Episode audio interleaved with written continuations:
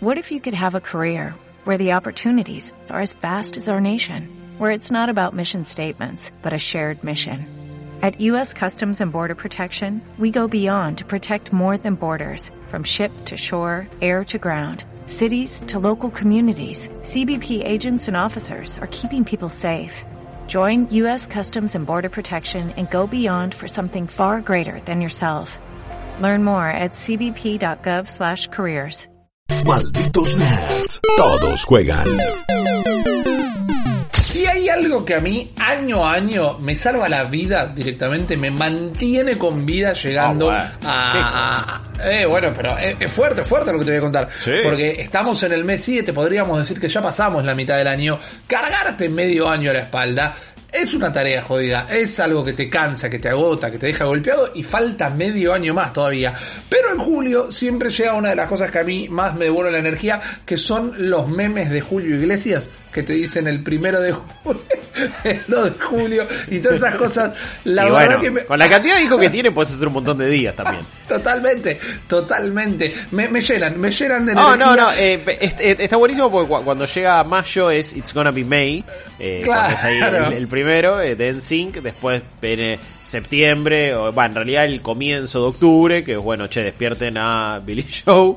eh, Correcto. Y, y así sucesivamente con La los lluvia meses. de noviembre, Eh, pero no sí. solemos tener un El, el meme de Jason ¿no? Derulo también, eh, cu- cuando arranca julio es buenísimo. Jason Derulo, es- es- ese, me, ese me, me- me da vida, me da vida. Por eso, por eso. Y nosotros para hoy lo que tenemos son los 5 de julio. Oh. Hablamos en una comunicación eh, telefónica por privado, porque no quiso salir al aire para cuidar la voz más que nada. Fue todo por chat, todo por Discord, que obviamente usa Discord Julio Iglesias. Eligió sus 5 mejores juegos Ah, para el mes de julio. Los 5 lanzamientos que Julio Iglesias más está esperando para este mes de julio. Nosotros en malditosnerds.com tenemos una nota completa que tiene más juegos todavía, pero estos son los 5 más esperados eh, de julio, arrancando con Fórmula 1 2020. Los juegos de Fórmula 1 de Codemasters para mí tienen... eh, una magia particular, porque a mí no me gustan los juegos de carreras en general, no me gustan Sí. los juegos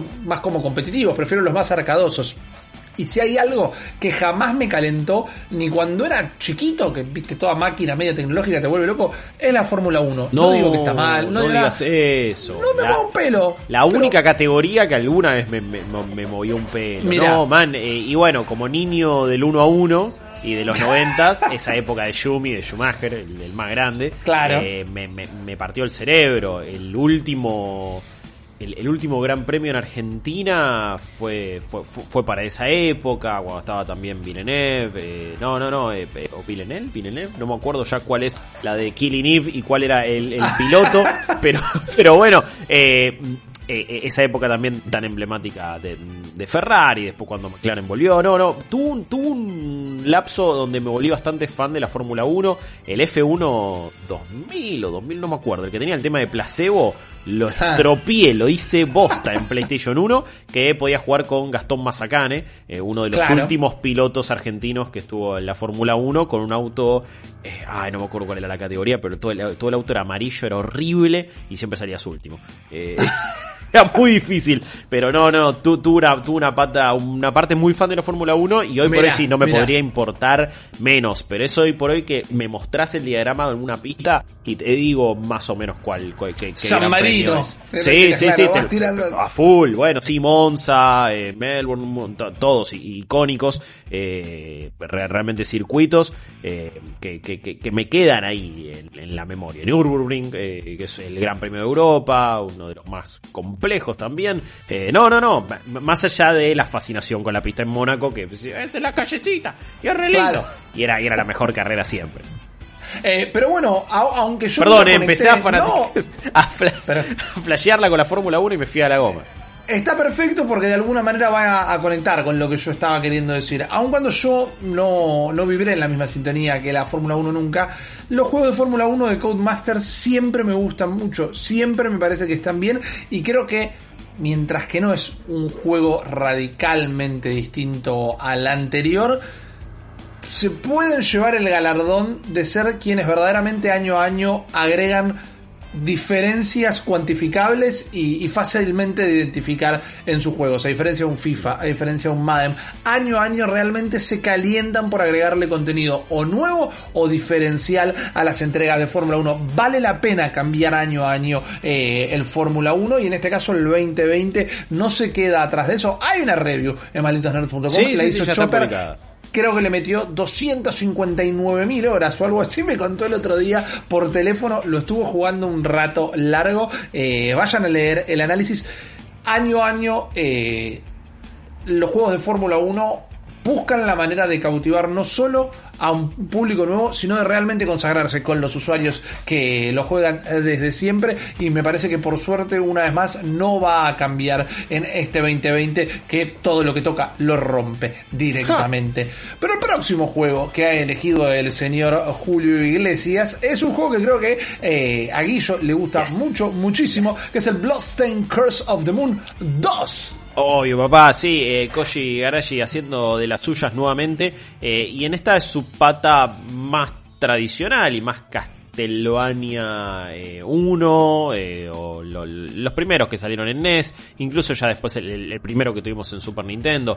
Pero, pero me parece que eh, va, a ser una continuación bastante similar y bastante directa a lo que había sido Curse of the Moon 1, donde también ibas cambiando distintos personajes y tenías toda esta jugabilidad súper clásica de esos Castlevania, que quizás para alguna que otra... eh, no sé, digo, pa- pa- para alguna que otra persona que no jugó esos Castlevania diga, ah, es como Shovel Knight. Eh, bueno, sí, pu- pu- puede tener algún tipo de referencia, pero me parece que acá va, lo, lo que más me interesa son los personajes que, que- que va a utilizar, más allá de ese de, de esa especie de, de, de, de Hachi, de ese trencito medio steampunk. Está Sangetsu que en, en Bloodstain, eh, lo, lo que es eh, Ritual of the Night, ¿sí? así se llamaba, los subtítulos son todos medio iguales, son todos en referencia a algún Sí. que otro Castlevania, así que es medio un quilombo.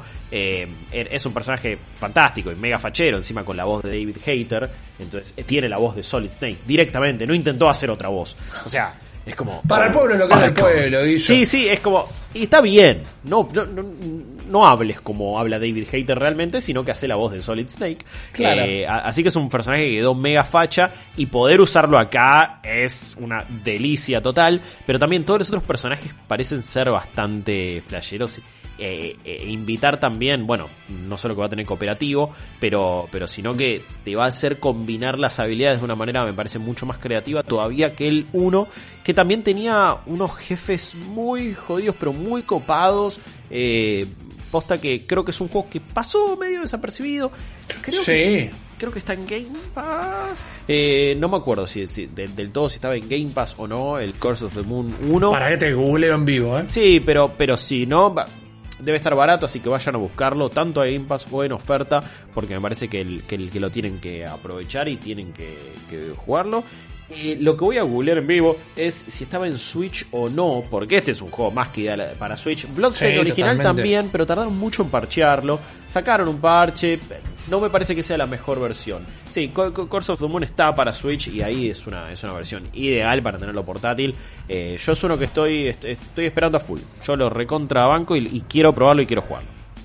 Uno de los juegos tal vez más particulares que vamos a recibir en este mes eh, de julio es Dead Stranding, la versión de PC. ¿Y por qué digo particulares? Porque yo estoy desde su anuncio en PC, que fue muy pegadito a su lanzamiento en PlayStation 4 el año pasado, esperando con una atención casi de, de Charles Darwin, te diría, con una librerita acá y quiero ver cómo el mundo vuelve a reaccionar a Dead Stranding. ¿Por qué? Porque mientras ¿Por qué? para mí es un gran juego, yo lo disfruté mucho.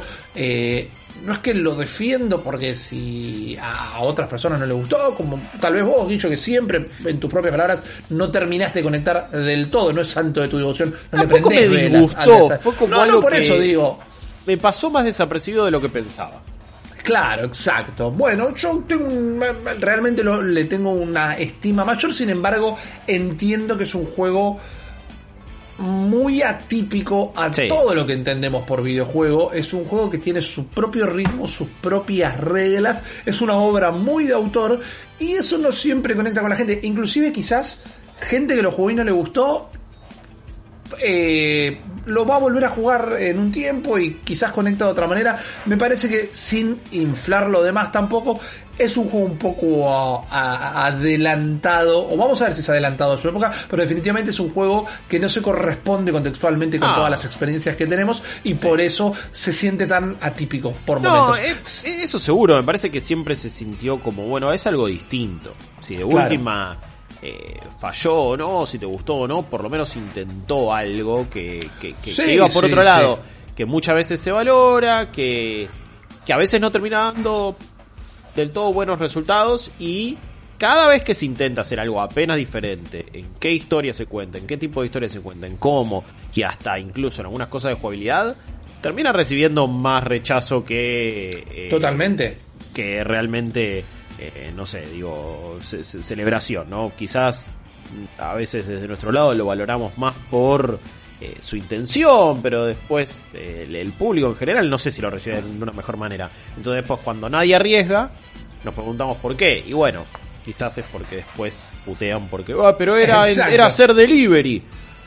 Ok, bueno, sí, ponele, qué sé yo. Tampoco es tan simple. Exactamente. Por eso quiero ver qué pasa en PC. Porque además, mientras que Sony nunca Y lo los confirmó mods, y, Rick. lo- y los números Va, nunca salen, vamos. los mods, obviamente. Vamos, amigo. Que ya, ya su- estáis viendo el de el del trencito, ¿cómo se llama? Eh, Siempre me sale Jay, pero no es. eh, Thomas T- de- Thomas de, de de- de Engine. Train. Ya lo quiero, ya estoy viendo ese. Todo, todos los mods habidos y por haber, jugar con. Eh, po- ponete, el- ponele tu cara ahí a Sam Porter Bridges y Buena flasheala. Sí, sí, ya, veo mil mods a- que van a ser una ridiculez total.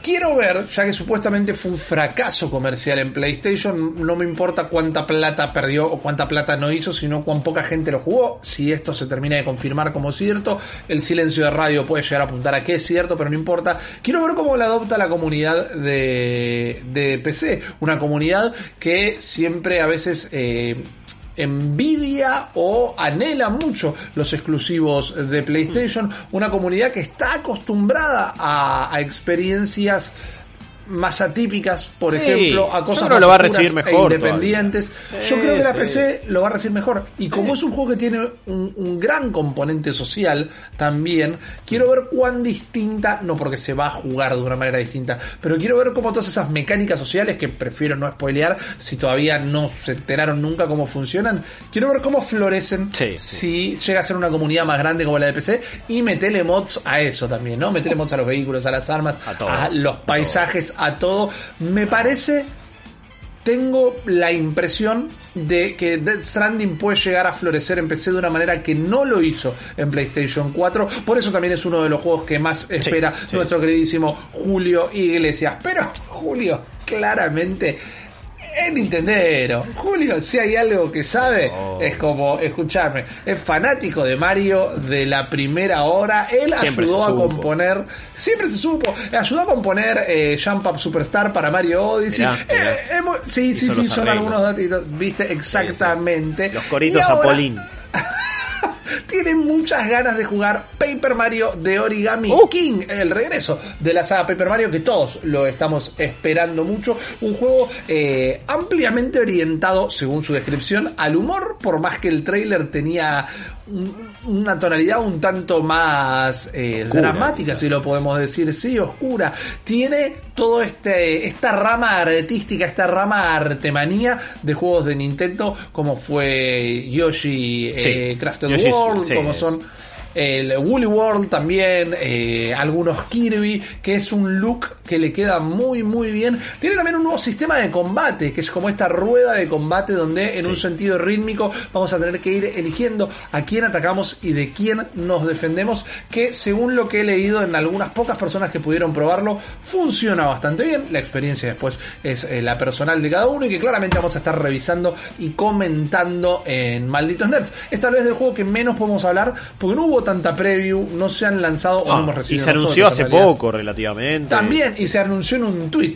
Sí. Entonces es como un juego que todavía guarda cierto halo de misterio. Eso también lo transforma en uno de los juegos más esperados de Bien. julio. Pero la verdad que puede llegar a ser uno de los lanzamientos más copados del mes. Y el Sí. último, del que poco vamos a poder decir, pero eh, lo dejo en tus entrenadas manos, Guilla, es definitivamente Ghost of Tsushima, el último exclusivo de PlayStation 4 del año y diría el último exclusivo de PlayStation 4 y punto. Tal vez lo que no es eh, un, un honor menor. No, no, no, no, para nada. Me, me- parece que eh, la despedida habrá sido con bombos y platillos con The Last of Us, metiendo un montón. Vamos a ver cómo le va a Ghost of Tsushima, pero sí, es uno de estos últimos eh, exclusivos de PlayStation 4 que eh, no, no han sido tantos como quizás hubo en PlayStation 3, pero que, que definieron mucho a la consola y que también empezaron a Sí. marcar cada vez más, ok, ¿cuál es el sello PlayStation? Por eso crearon este PlayStation, el, Worldwide Studios y el logo y la manera en que los presentaron en PlayStation 5. Hoy por hoy hay un pediría, hay una manera PlayStation de hacer videojuegos. La mayoría es de acción en tercera persona, de mundo abierto o no, pero tienen como un template que van manejando. Muchos de sus estudios trabajan en conjunto. Eh, de hecho, viendo los créditos de, de- de Ghost of Tsushima cuando, cuando lo terminé, en un momento agradecían a, a todos los estudios de, de PlayStation Claro. Worldwide. Entonces, ok, está bien, sí, todo esto que nos vienen comentando de que van trabajando en conjunto es así. Ghost of Tsushima, eh, yo todavía no puedo decir nada, el embargo eh, se levanta el 14 a las 11 de la mañana, en una semanita. Ya, ya van a saber mis opiniones, video review, episodio especial de Malditos Games. Eh, lo que habíamos visto antes era un juego de mundo abierto en tercera persona, en un template muy similar a lo que venía siendo, viene siendo Assassin's Creed, viene siendo Witcher, pero en un entorno eh, Japón feudal, samurai, de, de principios casi de, de- milenio, ¿no? Y, y en- envuelto en, en- en una época donde eh, estaba toda la filosofía samurái y también recibiendo una invasión mongol eh, y a esta isla de Tsushima. Mucho de la trama realmente no se nos ha contado tampoco, así que prefiero no decir más que eso, que es lo que hemos visto en los trailers. El State of Play que dieron hace un mes más o menos, o hace más, ya ni me acuerdo a esta altura, fue Sí, bastante completo y la verdad es que eh, habiendo jugado el juego, sí, dio un pantallazo más que claro y, y bastante fiel al, al- al- a lo que a, lo que es esta experiencia de juego. Eh, así que pronto van a saber mis opiniones a full. Pero, pero sí, e- es un juego que cualquier usuario de PlayStation 4 va a estar eh, expectante porque es un exclusivo. Eh, Totalmente. Vamos a ver cuánto después termina eh, calentando siempre es una palabra medio rara, pero bueno, más que, que calentando a usuarios de otras plataformas. Eh, digo, a ver, cuán- cómo, cómo le termina yendo a este juego? ¿Cuántas personas van a querer eh, a- en un, no sé, una PlayStation 5? Que, si es que hay una versión para PlayStation 5 o por cómo Claro. se juega, cómo le va estando tan pegado a The Last of Us parte 2, que fue un éxito de ventas. Entonces, bueno, vamos a ver cómo, cómo, cómo le termina yendo a Tsushima, Ghost of Tsushima, pero que es uno de los lanzamientos más importantes de este mes, me parece que no hay duda. Definitivamente, Guillo. Entonces estos fueron los cinco juegos más esperados eh, de julio. Estamos contentos de poder haber transmitido su mensaje. Un poco de agua dulce, un poco de agua salá. Eso quedará en cada uno de ustedes y sus gustos. Lo recontra hice. Pero todavía tenemos algunas cositas más que discutir en este programa. Así que por favor no se vayan, por favor no se vayan a ningún lado que ya volvemos.